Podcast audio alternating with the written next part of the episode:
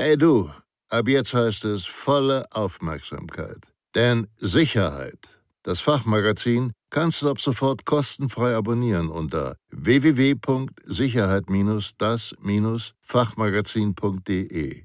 Ihr B.A.J. Schwanebacke. Krisenstabsarbeit. Wichtige Aufgaben im Ereignisfall. Außergewöhnliche unternehmenskritische Ereignisse können jederzeit und in unterschiedlichster Ausprägung eintreten. Beim Eintritt eines kritischen Ereignisses können nicht nur technische Anlagen und die Funktionsfähigkeit des Unternehmens bedroht sein, sondern gegebenenfalls auch Menschenleben. Daher ist es essentiell, dass sich ein Krisenstab seiner Aufgaben und Verantwortung im Ereignisfall stets bewusst ist, um die Schadens- und Ereignisbewältigung angemessen und strukturiert anzugehen. Der Krisenstab ist eine besondere, provisorisch zusammengesetzte Gruppe von Vertretern unterschiedlichster Bereiche innerhalb der Aufbauorganisation in Not- und Krisenfällen, die aufgrund von besonderen Ereignissen situationsbedingt einberufen wird. Dieses zentrale Krisenreaktionsinstrument wird nur dann eingesetzt, wenn ein Vorfall hinreichend gravierend erscheint, um diese besondere, vom Alltag losgelöste Aufbauorganisation einzuberufen. Krisenstabsmitglieder definieren. Vertreter im Krisenstab sollten stressresistente Personen sein, die aus den von einer Krise betroffenen sowie an deren Behebung beteiligten Bereichen stammen und über die notwendige Expertise verfügen, wie zum Beispiel Vertreter aus Betriebsleitung, Geschäftsführung, Vorstand, Niederlassungsleitung, Facility Management, Haustechnik, Sicherheitsabteilung, IT, Datenschutz, Compliance, Arbeitssicherheit etc. Rechtsabteilung, Personalabteilung, Pressestelle, Kommunikationsabteilung, Öffentlichkeitsarbeit und gegebenenfalls weitere für die Ereignisbewältigung benötigte Fachstellen. Im Anschluss der Ereignisbewältigung kehren die Mitglieder des Krisenstabs wieder in ihre ursprüngliche Rollen- und Aufgabenverteilung im Unternehmen zurück. Die personelle Stärke und Zusammensetzung des Krisenstabs ist nicht in jedem Fall identisch, sondern hängt maßgeblich vom Ereignis ab. IT-Ausfall, Brand, Gefahrstoffaustritt, Wasserschaden, Produktionsanlagenausfall, Arbeitsunfall mit tödlichem Ausgang etc. Alle Fachberater sowie deren individuelle ereignisspezifische Funktion und Verantwortlichkeit im Krisenstab sollten bereits im Vorfeld in entsprechenden Alarmierungsplänen für alle Tages- und Nachtzeiten inklusive Aufgabenzuweisung und Vertreterregelungen definiert werden. Der Krisenstab sollte als Kooperationseinheit agieren, da Hierarchiestrukturen während der Krisenstabsarbeit stark abgeflacht sind, was unter anderem eine offene Kommunikation untereinander fördert idealerweise unter einem führungserfahrenen und alleinverantwortlichen Krisenstabsleiter. Nur dadurch ist sichergestellt, dass auch unter hohem Druck Entscheidungen schnell getroffen und mit vereinten Kräften umgesetzt werden können. Sollte diese Funktion nicht von der obersten Leitungsebene gestellt werden, ist es wichtig, dass der Krisenstabsleiter die notwendigen Entscheidungskompetenzen innehat.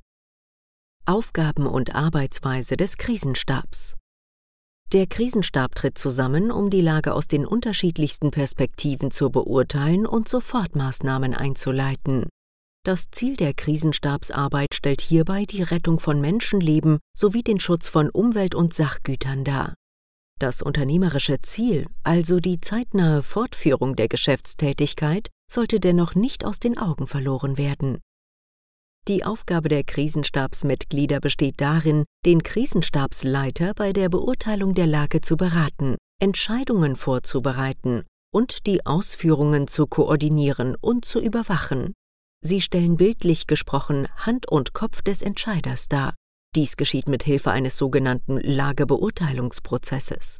Jede Information wird dabei systematisch erfasst, die Bedeutung für die Lage eruiert und daraus logische Schlüsse gezogen, um anschließend konkrete Maßnahmen zu definieren, deren Erfolg wiederum kontrolliert werden muss. Dieser Prozess sollte stetig und bis zum Ende durchdacht und umgesetzt werden, damit keine Einzelaspekte ins Leere laufen und alle Maßnahmen auf Plausibilität geprüft werden können. Die getroffenen Maßnahmen beziehen sich in der ersten Ereignisphase vorwiegend auf den Kontakt zu den Blaulichtorganisationen, die Informationsbeschaffung, die Bereitstellung von Hilfsmitteln und Räumlichkeiten sowie die interne und externe Krisenkommunikation. Erst im weiteren Verlauf kommen die Fortführung und der Wiederanlauf der Geschäftsprozesse als sogenanntes Business Continuity Management, betriebliches Kontinuitätsmanagement bezeichnet hinzu.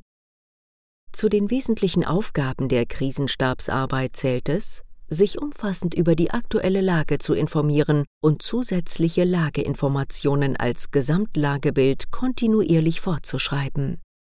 Den Informationsfluss in den Krisenstab hinein und aus dem Krisenstab heraus zu strukturieren, vorbereitete Notfallpläne auszuführen, anzuweisen sowie weitere Maßnahmen zu veranlassen, zu koordinieren und zu überwachen aktuelle Informationen für Entscheidungsträger innerhalb des Unternehmens und der Blaulichtorganisationen bereitzuhalten, die interne und externe Krisenkommunikation zu koordinieren bzw. zu übernehmen, die Entsendung von Verbindungspersonen zu koordinieren und zu veranlassen, gegebenenfalls benötigte Betreuungsflächen für Blaulichtorganisationen bereitzustellen eine gerichtsfeste Dokumentation der Krisenstabsarbeit, beteiligte getroffene Entscheidungen etc. zu erstellen.